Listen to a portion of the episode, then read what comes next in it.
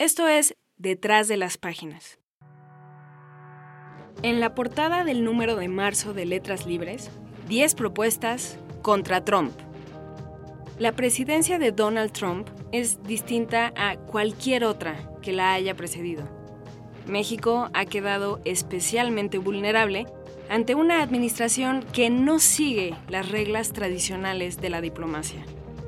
Desde los tratados comerciales hasta las políticas antidrogas y de las estrategias de seguridad a la labor de la prensa, las relaciones entre ambos países están obligadas a transformarse. Nuestro número reúne ideas para hacer frente a esta nueva era. Habla Daniel Krause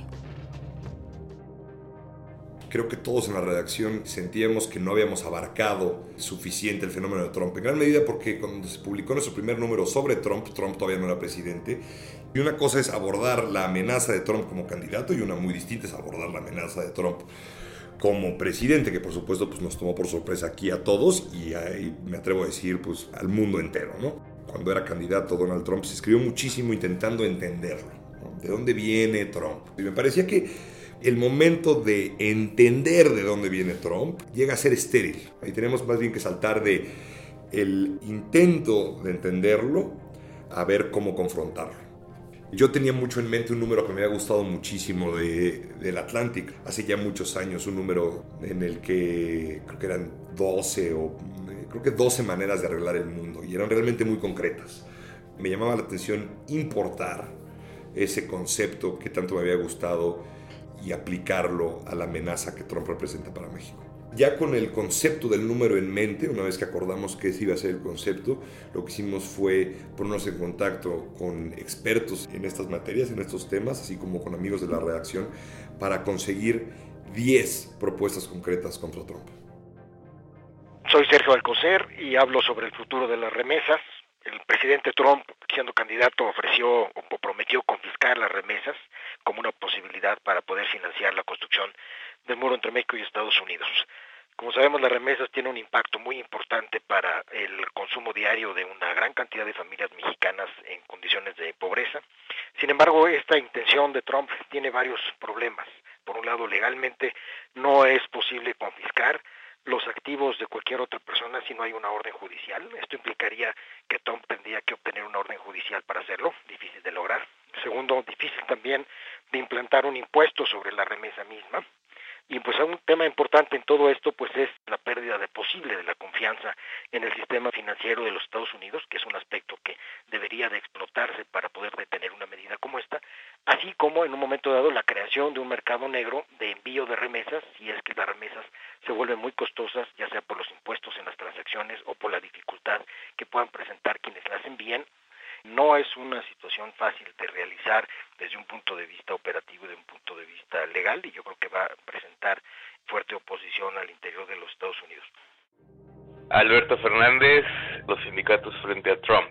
El movimiento sindical estadounidense es bastante complejo. Tiene varios segmentos, tiene también diferentes visiones desde el punto de vista de apostar a la expansión o, o más bien concentrarse en salvar lo que todavía existe y las interacciones entre sindicatos que pertenecen a diferentes sectores, que tienen diferentes intereses en el corto plazo. De ahí va a depender mucho la respuesta, una respuesta sindical unificada frente a las políticas de Trump. Lo que estamos viendo es eh, no solo un apoyo de ciertos grupos de la base trabajadora Trump durante la campaña, gente que aún perteneciendo a sindicatos expresaron su apoyo a Trump con este discurso antilibre comercio y la promesa de recuperar esos empleos. Pero por otro lado también ha habido una gran efervescencia entre otros segmentos de la base sindical en oposición a Trump. Y hay una base amplia de trabajadores inmigrantes, trabajadores nativos, trabajadores afroamericanos, de oponerse, de salvaguardar eh, la contratación colectiva, la posibilidad de los sindicatos de crecer y sobre todo la integridad también legal y física de los trabajadores inmigrantes, ¿no? Mi nombre es Aurora Ana Carino Bravo y he escrito un artículo que se llama We Can Be Heroes, hablando de de qué modo podemos plantear una, una resistencia a la involución, digamos, que plantea la elección de Donald Trump como presidente de Estados Unidos en las políticas de igualdad y en las políticas que tienen que ver con los derechos reproductivos de las mujeres y en general con, con su capacidad de decisión sobre, su cuerpo yo entiendo el héroe como un héroe cívico, ¿no? Que es eh, ante todo responsable ante su comunidad. Y, y el héroe, bueno, no es eh, hoy en día no es el, el que tiene superpoderes, sino bueno, el tipo normal que está comprometido simplemente con la defensa de los valores de la democracia liberal, que son sobre los que hemos construido todo el orden político occidental de, posterior a la, Segunda Guerra Mundial. Creo que eso es lo que está en juego y es ahí donde podremos eh, demostrar si somos o no héroes. Soy Enrique Serra y les voy a hablar de mi artículo en Letras Libres, La memoria compartida. El único medio, me parece, de contrarrestar esa propaganda ofensiva de Trump eh, contra México es eh, llegar a la televisión, porque los seguidores de Trump no leen periódicos, no leen libros, pero en cambio sí ven la televisión. Desde el ámbito de la cultura, creo que podemos eh, contribuir, aunque claro que esto depende de que las grandes compañías televisión en este caso secundaran una propuesta como la que yo estoy haciendo en mi artículo, que es concretamente eh, que se haga una coproducción entre dos televisoras de México y Estados Unidos guerra de Texas y la guerra del 47, con un trabajo de investigación serio que no pretenda eh, presentarnos como víctimas, pero sí de hacer un balance histórico de, lo que ocurrió en esa guerra, creo que podría tener un impacto positivo para México ante la opinión pública. También, en nuestro número de marzo, soy Diego Osorno y escribí eh, Los fiscales están solos. En el número de marzo de Letras Libres, dando continuidad a la primera parte de un trabajo que se hizo sobre las fiscalías anticorrupción que existen en México, se publica esta historia de lo que han hecho en Nuevo León, eh, sobre todo Ernesto Canales eh, Santos, un abogado de, larga fama en, el norte del país, sobre todo ahora eh, Ernesto Canales decide incorporarse por primera vez a la función pública estrenando este cargo de su procurador anticorrupción. Me pareció interesante que alguien con esta trayectoria decidiera arriesgarse o arriesgar, digamos, todo su prestigio, su reputación. Esa eh, trayectoria me, llamó la atención. Eh, y bueno, también esta combinación con el liderazgo del primer gobernador independiente que hay en el país, que es Jaime Rodríguez Calderón, conocido como el Bronco, un personaje pues sin duda interesante por lo contradictorio que hay eh, en su discurso y en su acción constantemente.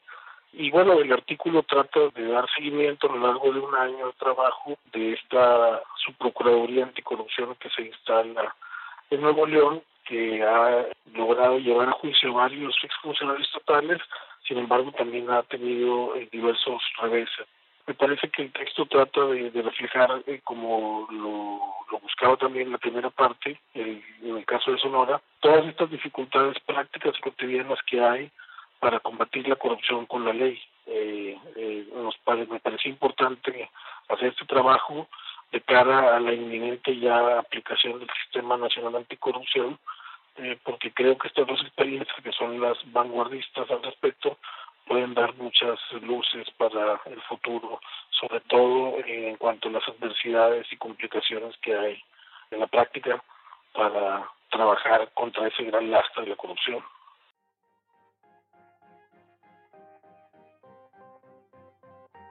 Mi nombre es Patricio Pron y artículo se titula Cómo transformarse en escritor, 10 notas acerca del primer libro.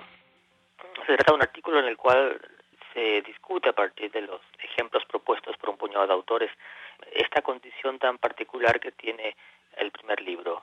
A menudo una constatación de un talento personal que emerge, pero a menudo también una fuente de dificultades para el autor que se ve confrontado por primera vez con, con su público. En algún sentido, el primer libro lo responde a la pregunta de por qué escribimos de tal manera que sea innecesaria esa pregunta en relación a libros posteriores. El, primer libro constituye el primer intento de romper con la grafía, que es la condición natural de los lectores o la condición más normal y más extendida entre los lectores, em, y lo hace de tal manera que el lector, el autor, perdón, nunca olvida ese tránsito que se produce de la condición de autor inédito a la condición de autor editado. La carrera literaria se constituye como resultado de un montón de intuiciones y de esfuerzos y de prácticas que la mayor parte de las veces no siguen un plan preestablecido.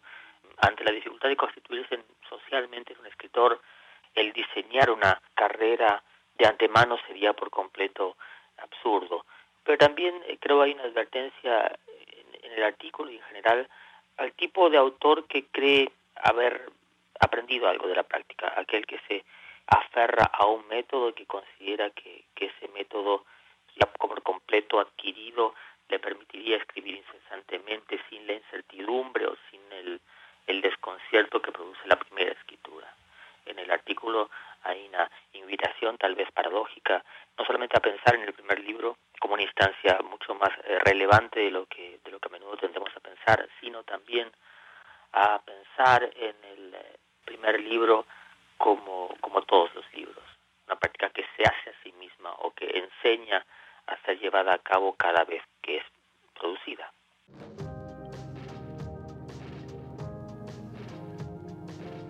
Además, Enrique Krause escribe sobre Rosario Castellanos. Christopher Domínguez Michael entrevista a Norman Manea. Un cuento de Rita Indiana. Letras Libres estará disponible a partir del 1 de marzo en puestos de revistas y su versión para iPad puede descargarse sin costo desde iTunes Store. Pueden suscribirse a los podcasts de Letras Libres a través de iTunes, SoundCloud, Stitcher y cualquier otra plataforma en la que suelen escuchar sus podcasts. Recuerden compartirnos sus comentarios y valoraciones. Esperamos que disfruten este número.